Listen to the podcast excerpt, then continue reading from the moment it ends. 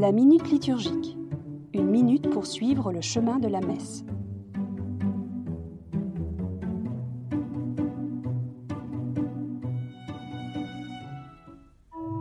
Évangile. Parce qu'elle a plus d'importance à ses yeux, l'Assemblée se lève pour écouter cette autre parole. C'est le sommet de cette partie de la célébration.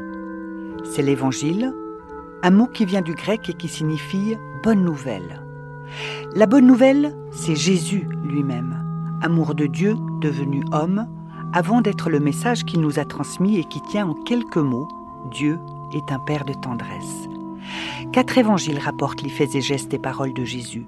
Nous en lisons chaque fois un petit extrait, non pour apprendre des choses inédites, mais pour nous émerveiller à chaque fois de l'amour dont nous sommes aimés et du bonheur qui nous est offert en Jésus-Christ.